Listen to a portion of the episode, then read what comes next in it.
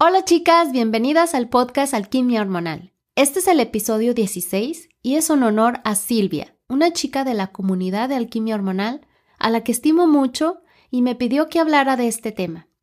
Bueno, espero que se encuentren con toda esa sintonía saludable, pues hoy descubriremos si es necesario permitirle a nuestro médico realizarnos la cirugía llamada histerectomía y también aprenderemos cómo podemos mantener nuestro piso pélvico fuerte y sano.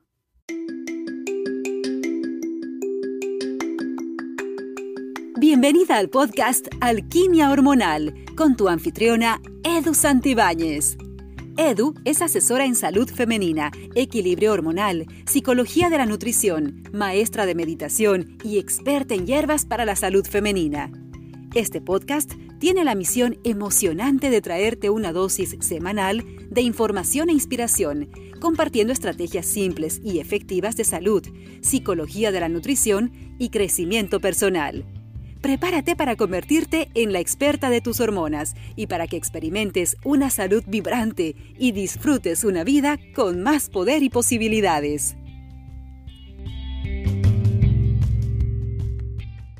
En un mundo ideal, a todas las mujeres nos enseñarían el valor de nuestros órganos pélvicos desde una edad temprana y también serían estudiados como el de los órganos masculinos. La investigación sobre alternativas naturales, seguras y efectivas al sangrado y al dolor serían común. La histerectomía con o sin estirpación de los ovarios sería una operación muy rara realizada solo cuando todas las demás alternativas fallaran. Esta mentalidad está actualmente vigente cuando se trata de los órganos sexuales masculinos. Como resultado, la orquiectomía, la estirpación de los testículos, se realiza solo como último recurso, ya que es un tratamiento muy efectivo para el cáncer de próstata. Y la extracción del pene es casi desconocida, incluso en casos de cáncer de pene.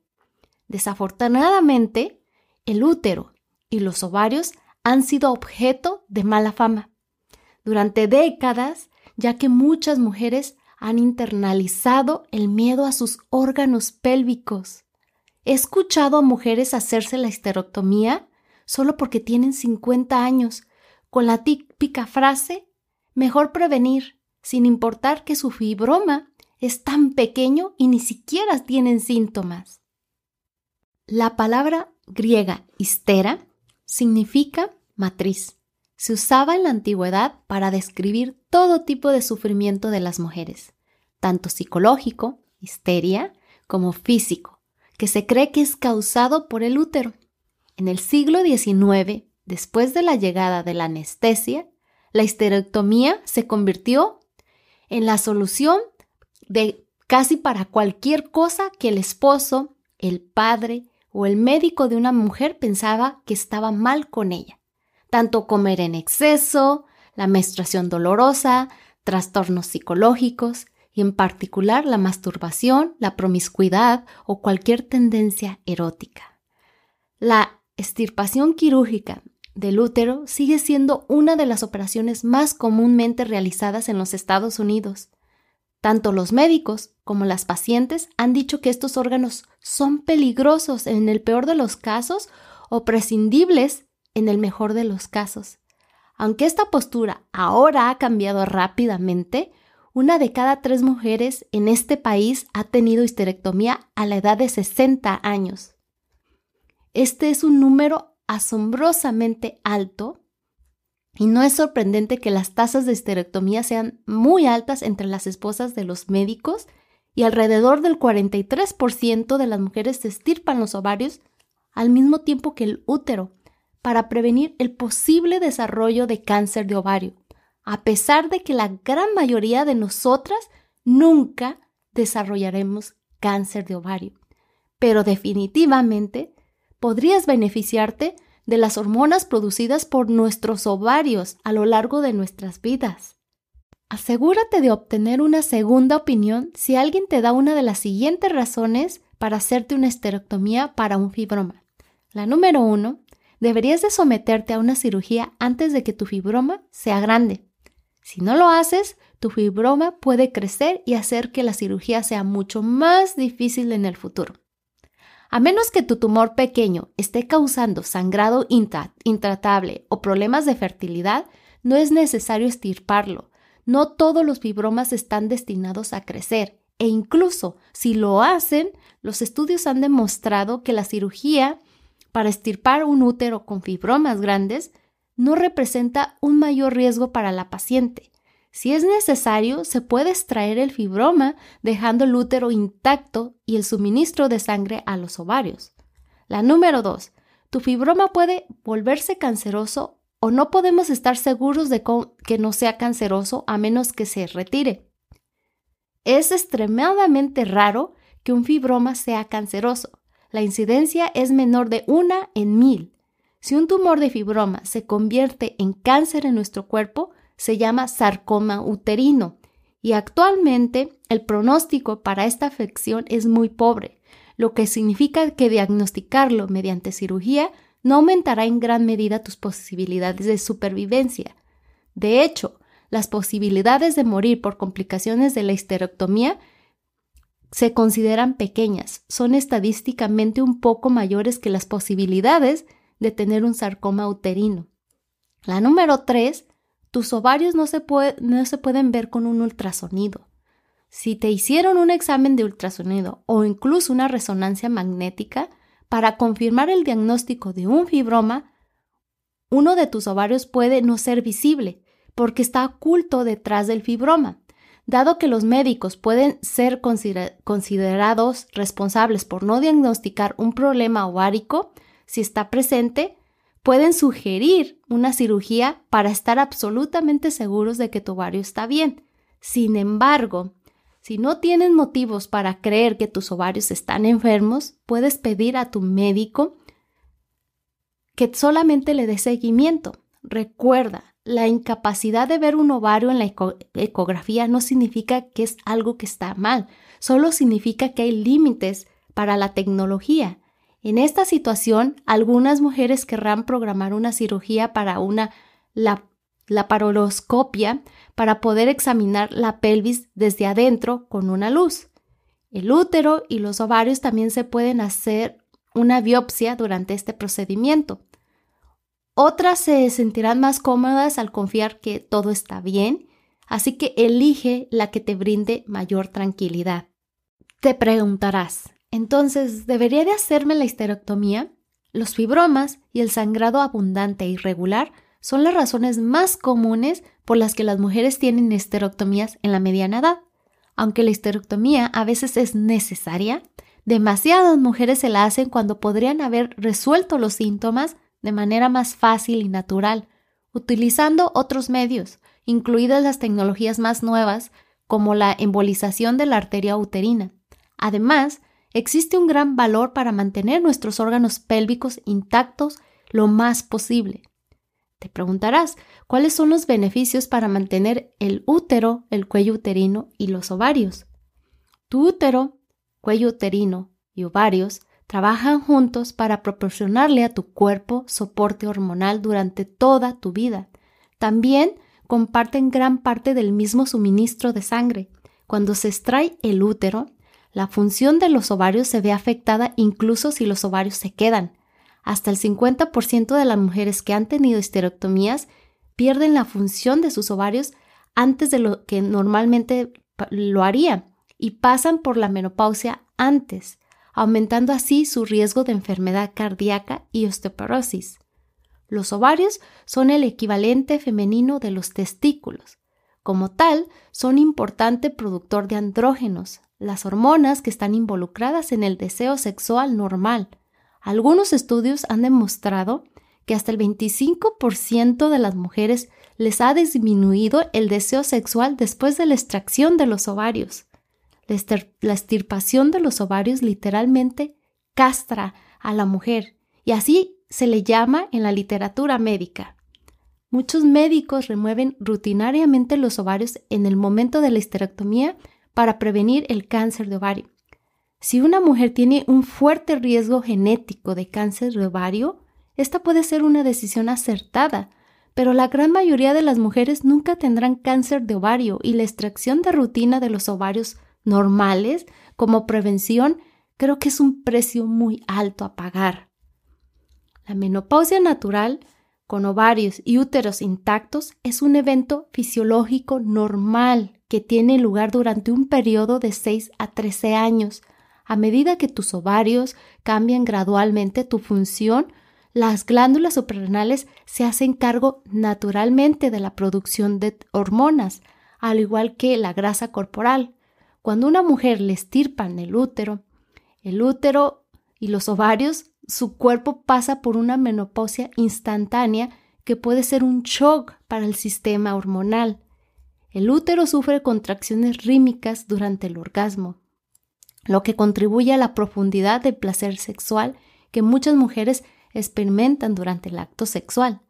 Algunas mujeres que se han sometido a la esterectomía se quejan de que el orgasmo ya no es satisfactorio. La esterectomía con estirpación ovárica disminuye la secreción de las fermonas, lo que puede disminuir el atractivo sexual de una mujer. Afortunadamente, las preparaciones de fermonas están disponibles para remediar esto. El cuello uterino, la porción inferior del útero que sobresale hacia la vagina, es parte del piso pélvico normal y ayuda a sostener la vejiga. Los nervios que van a la vejiga están íntimamente conectados al cuello uterino. Cuando se realiza una esterectomía con estirpación del cuello uterino, estos nervios pueden dañarse, lo que aumenta el riesgo de incontinencia urinaria. Solo el 10% de la esterectomía se realizan debido al cáncer. Eso significa que hasta el 90% de las veces los órganos pélvicos de una mujer se estipan por enfermedades benignas, enfermedad que a menudo puede tratarse eficazmente mediante enfoques no quirúrgicos. Podremos tener toda la educación e información del mundo, pero si no erradicamos las creencias antiguas, inconscientes y no examinadas, la vida de nosotras las mujeres será siempre igual.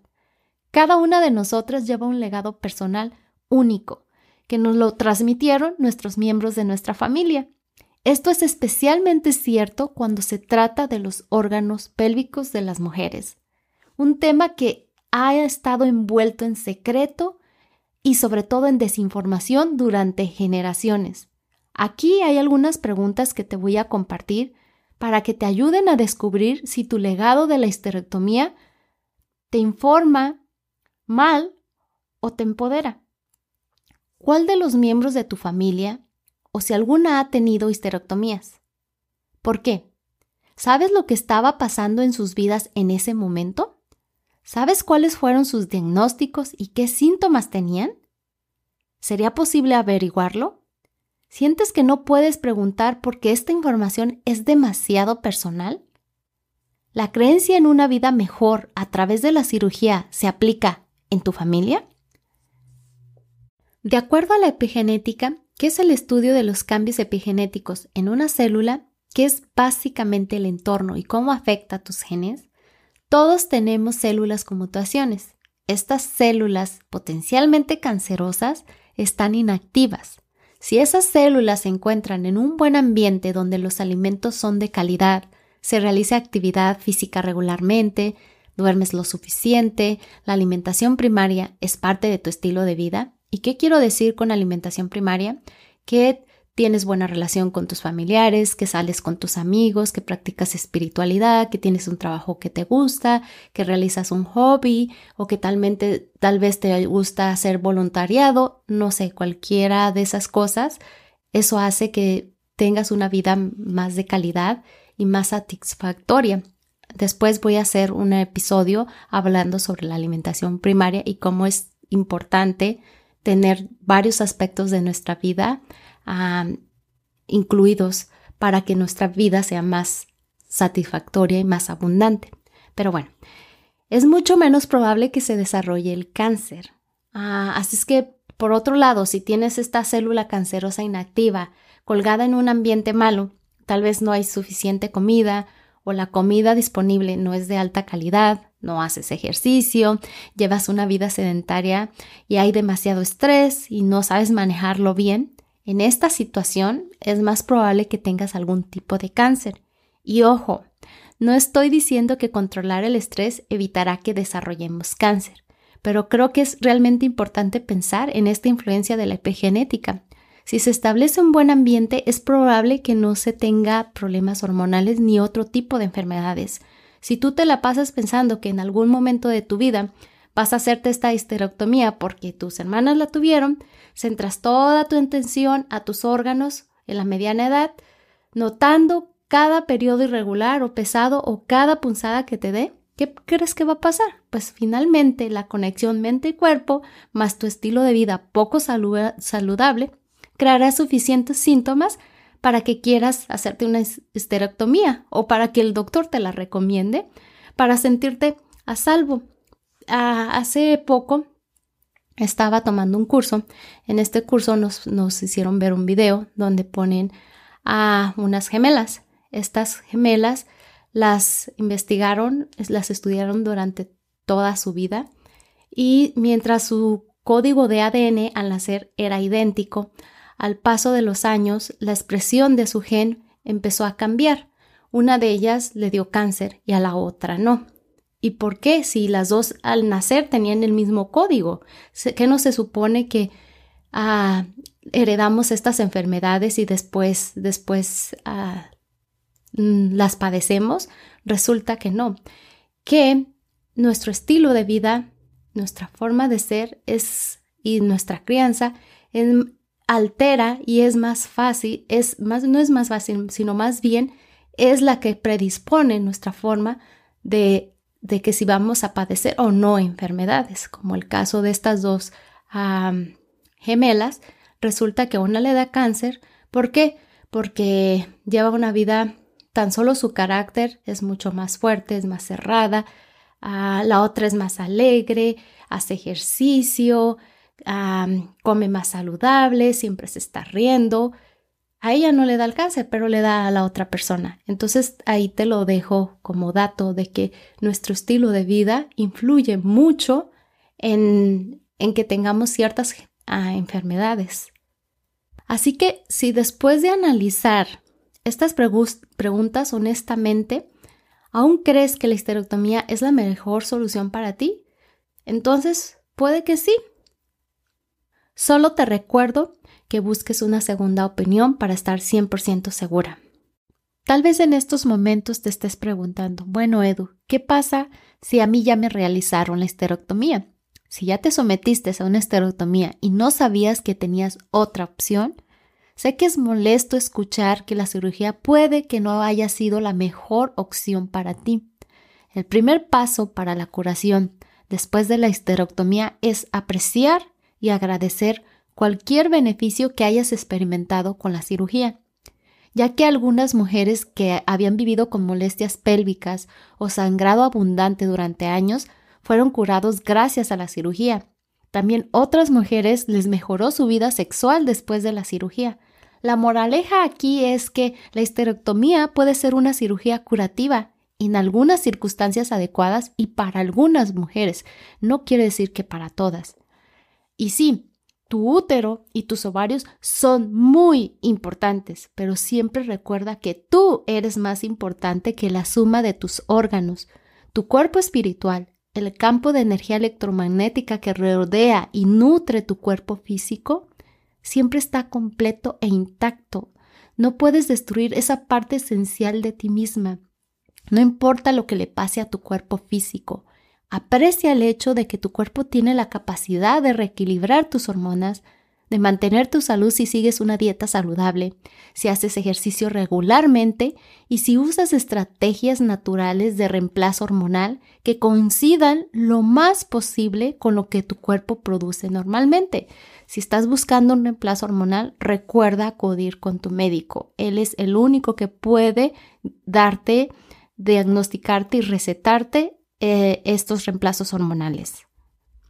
Si te sometes a una histerectomía de la que ahora te arrepientes, ten en cuenta que probablemente tomaste la mejor decisión en ese momento tomando en cuenta las circunstancias por las que estabas pasando en ese momento. Date crédito por eso. Nuestro sistema de atención médica y tus creencias simplemente reflejan, reflejan lo que la cultura fomenta en nosotras y no podemos evitar ser afectadas por esas creencias, al menos hasta cierto punto.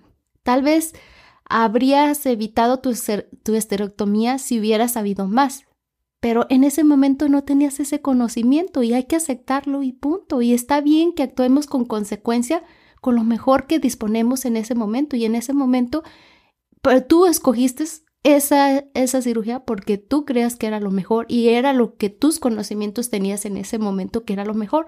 Hoy a lo mejor sabes mejor porque tienes más conocimiento y sí, tal vez hoy tuvieras hubieses tomado otra decisión y tal vez mañana vas a tener más conocimiento y tal vez lo que hoy piensas que es lo mejor, tal vez mañana va a ser algo todavía aún mejor. Entonces, date crédito por eso Deja que las emociones que tengas sobre el tema salgan a la superficie, incluso si no son agradables, porque te pueden ayudar a sanar cualquier cosa, incluso eventos que cambian la vida como perder algunas partes del cuerpo por la cirugía. Cuando sanas, tu historia ayuda a alguien más en su viaje hacia la salud. Una de las cosas más útiles que puedes hacer para mejorar tu salud en estos momentos es mirar hacia atrás a los eventos que te condujeron a tomar la decisión de hacerte la estereotomía y ver si tenías algún problema con los límites o con el impulso creativo en ese momento. Hacer este enlace puede ser muy enriquecedor y también te dará un mayor aprecio por la sabiduría de tu cuerpo. Recuerda también que tu poder y pasión es el segundo centro emocional, todavía está ahí, no se elimina con el útero. En la mediana edad, la pérdida de soporte hormonal en la vagina y el tracto urinario inferior a menudo se acompañan de la pérdida de tono muscular en el piso pélvico.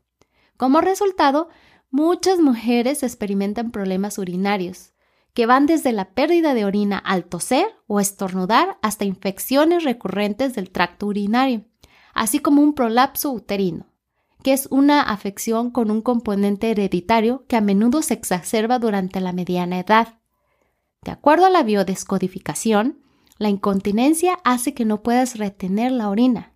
Y en personas adultas hay un deseo de querer controlar todo en la vida. Son personas poco flexibles, con exceso de emociones que las esconden desde hace muchísimo tiempo. Te recuerdo que empieces a autodescubrirte, que te autovalúes y ver que si esto que te acabo de decir coincide contigo para que lo analices y empieces a hacer cambios para mejorar tu vida, porque recuerda que las emociones sí influyen en nuestra salud. Y otra cosa que también te recomiendo es que fortalezcas los músculos del piso pélvico haciendo ejercicios de Kegel o yoga. Esto no solo fortalece el piso pélvico, sino que también aumenta el flujo de sangre a la vagina, a la vejiga y la uretra, lo que hace que el tejido sea más resistente. Esto mejorará tanto tu vida sexual como el control de la vejiga. Para mantener o recuperar el control de la vejiga, la incontinencia urinaria, la fuga involuntaria de orina es un importante problema de salud que afecta aproximadamente a muchísimas mujeres, que son aproximadamente 13 millones de personas tan solo en los Estados Unidos, aunque el 10 a 30% de las mujeres de 15 a 64 años experimentan incontinencia al menos una parte del tiempo. La condición tiende a aumentar en frecuencia con la edad. Si a menudo se da, se da mucho a conocer durante la perimenopausia, cuando se puede hacer mucho para asegurar de que no progrese. Para cuando las mujeres alcanzan los 65 o más, a la tasa general de incontinencia aumenta alrededor de un 15 a un 35%. Aunque el problema afecta también a los hombres, las mujeres les afecta cinco veces más a menudo Muchas mujeres se sienten demasiado avergonzadas para hablar con sus médicos sobre esto. Por lo tanto, no se conocen mucho de los tratamientos nuevos y efectivos que están disponibles. Y para agravar el problema, muchos médicos tampoco están al día con los últimos tratamientos. En el editorial el del Journal of American Medical Association, el doctor Neil Renschnick, espero, no sé si creo que no lo pronuncie bien, pero si a alguien le interesa, después lo puedo escribir, cualquiera que me, me deje saber que necesita uh, toda esta información, me, me lo hace saber y yo con gusto lo pongo en las notas del programa. Escribió que la mayoría de los médicos han recibido poca educación sobre la incontinencia y pues no la saben detectar y considera que la probabilidad de éxito sea baja.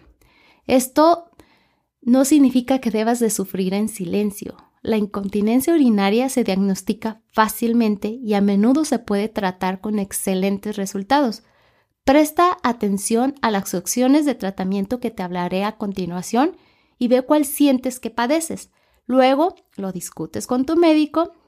Si es posible, busca a alguien que se especialice en la evaluación de este tipo de problemas urológicos femeninos para determinar exactamente qué tipo de incontinencia tienes y así tu proveedor creará un plan de acción individualizado.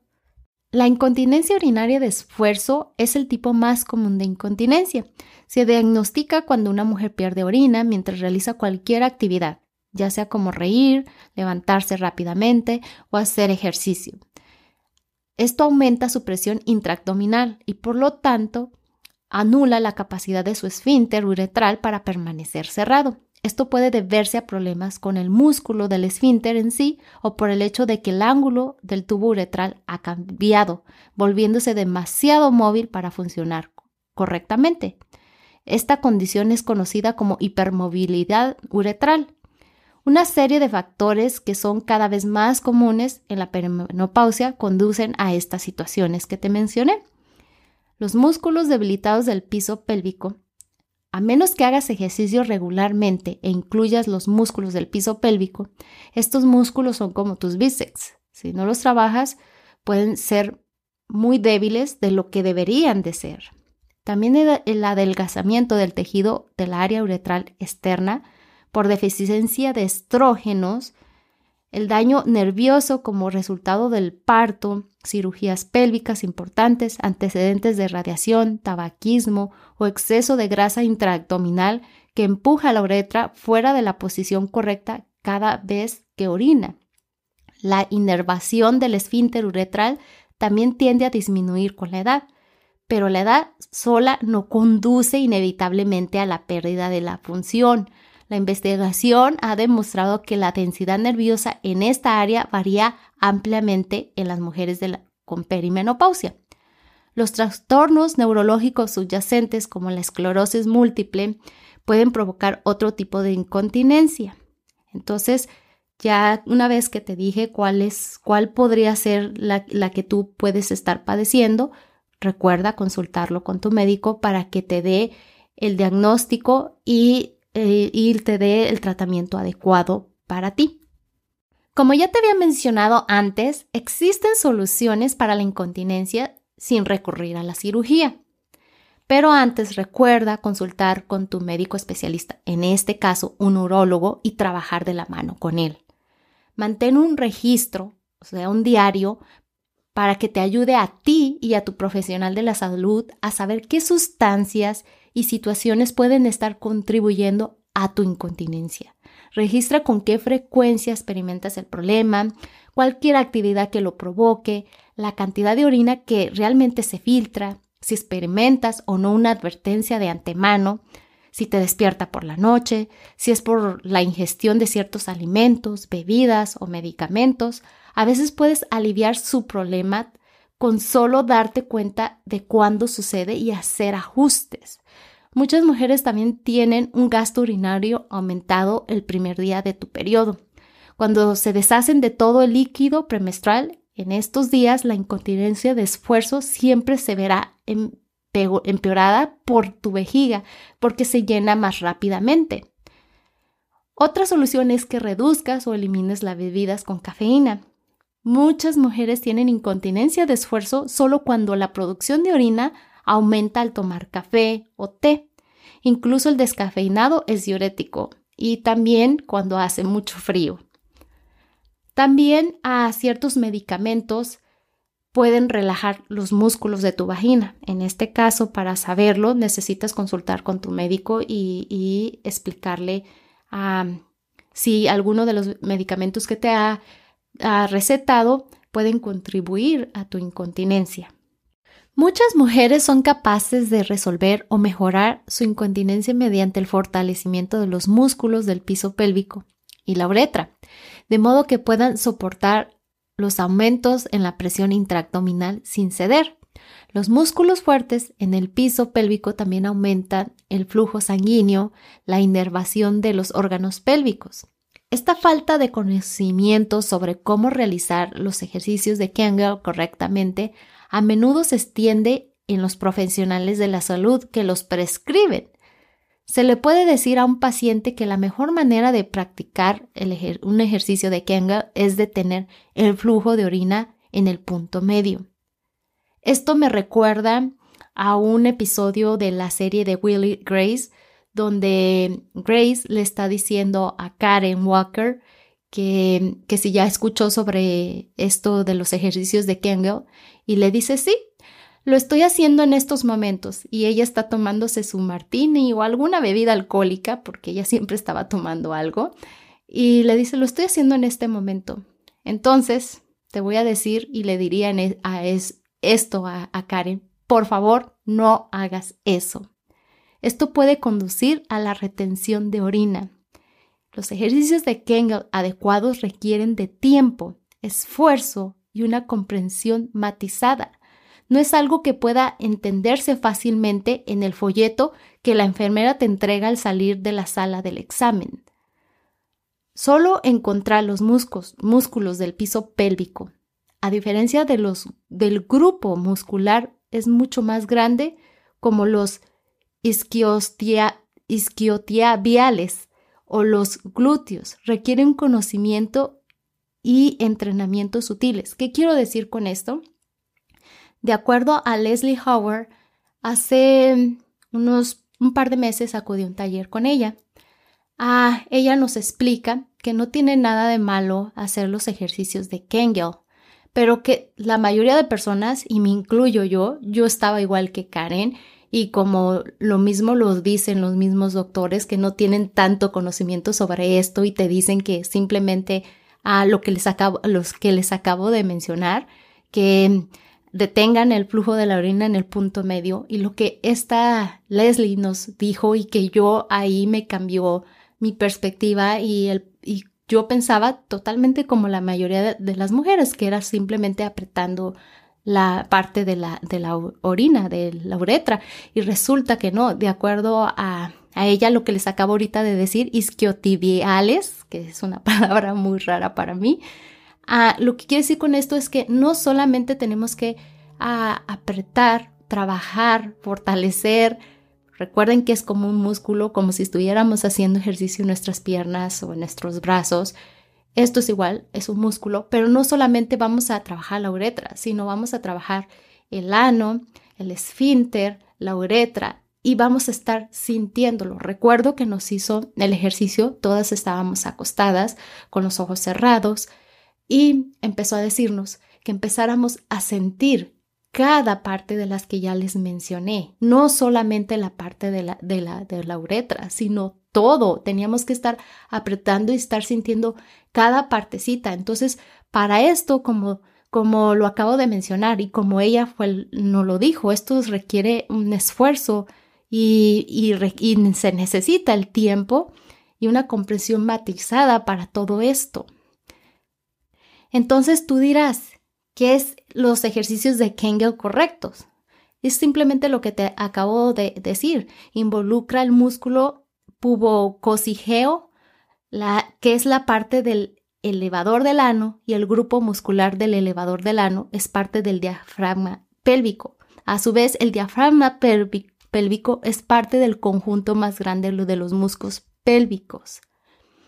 Ah, espero que entiendas esto. Es hacer, hacer los ejercicios de Kegel involucra no solamente un componente, sino todo lo que te dije, todos estos, ah, todos estos músculos, porque esta Leslie hace la comparación de que es como si tú tienes un, ella compara como digamos, no sé, un equipo de fútbol americano o de soccer o de, de, este, no sé, de béisbol o de básquetbol. Dice que no solamente te debes de concentrar en entrenar a la estrella del grupo, del deporte, del equipo, sino que debes de trabajar con todos para que todos hagan ese rendimiento óptimo que necesita tu cuerpo para que trabajen de manera coordinada. Esa es la manera efectiva de realizar en los ejercicios de Kegel. Otra cosa que les mencioné anteriormente era también el yoga. De acuerdo a Leslie Howard, el yoga es empoderador, te permite tomar un papel activo en tu propia curación en lugar de entregarle la responsabilidad solamente a tu médico u a otra persona. También te alienta y te ayuda a ver por ti misma. Después de todo, es tu cuerpo y no debes de ceder el control a, a, ciegas a alguien más. Tienes la autoridad principal sobre tu cuerpo y necesitas ejercer esa autoridad explorando, observando y aprendiendo sobre ti misma. El yoga te ayuda a deshacerte de tus estados autoimpuestos y te permite emerger, madurar y asumir la responsabilidad de ti misma. El yoga proporciona herramientas para la curación de muchas afecciones y en este caso del piso pélvico hipertónico como el hipotónico. A menudo se puede remediar eficazmente con yoga. Para esto, ella tiene su libro en el que voy a poner en las notas del programa, que se llama, se llama Pelvic Liberation de Leslie Howard. Lo voy a poner en las notas del programa. Nuevamente, esta es la segunda vez que te lo recomiendo. a en este podcast, porque creo que es muy importante que toda esta información la tengamos nosotras. En este libro te dice exactamente qué ejercicios, qué posturas y qué respiración debes de hacer para ah, mejorar tu piso pélvico. De eso se trata. Pelvic liberation es, quiere decir la liberación de tu, de tu pelvis. No sé si sea esa la, correcta traducción, pero de verdad que te recomiendo este libro y sobre todo es cierto que hay un montón de clases de yoga, pero te digo que te enfoques, si a ti te interesa todo esto sobre el piso pélvico, te recomiendo mucho que compres su libro, ahí tiene los ejercicios, las respiraciones y todo lo que tienes que ah, hacer para ya sea que tengas el piso pélvico hipertónico o hipotónico, que ahí te explican qué es, ah, yo todavía no soy experta en esto, pero cuando aprenda más sobre esto, por supuesto que les estaré compartiendo toda esta información, porque como ustedes ya saben, lo que más quiero es que esta información sea útil y también que todas estas recomendaciones siempre las consultes antes con tu médico. Así es que te recuerdo que vayas a mi página web www.edusantibañez.com y te suscribas para que recibas totalmente gratis la guía en armonía, donde aprenderás a cómo vivir en paz con la comida y con tu cuerpo. Así es que, pues ya es hora de despedir el podcast.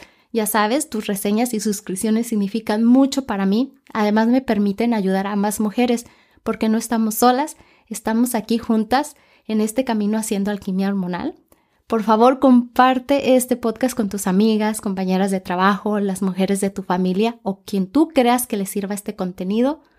Gracias a todas y como siempre son bienvenidas tus ideas y temas que tengas en mente para este podcast. Ten una maravillosa semana y recuerda que tenemos una cita el próximo miércoles.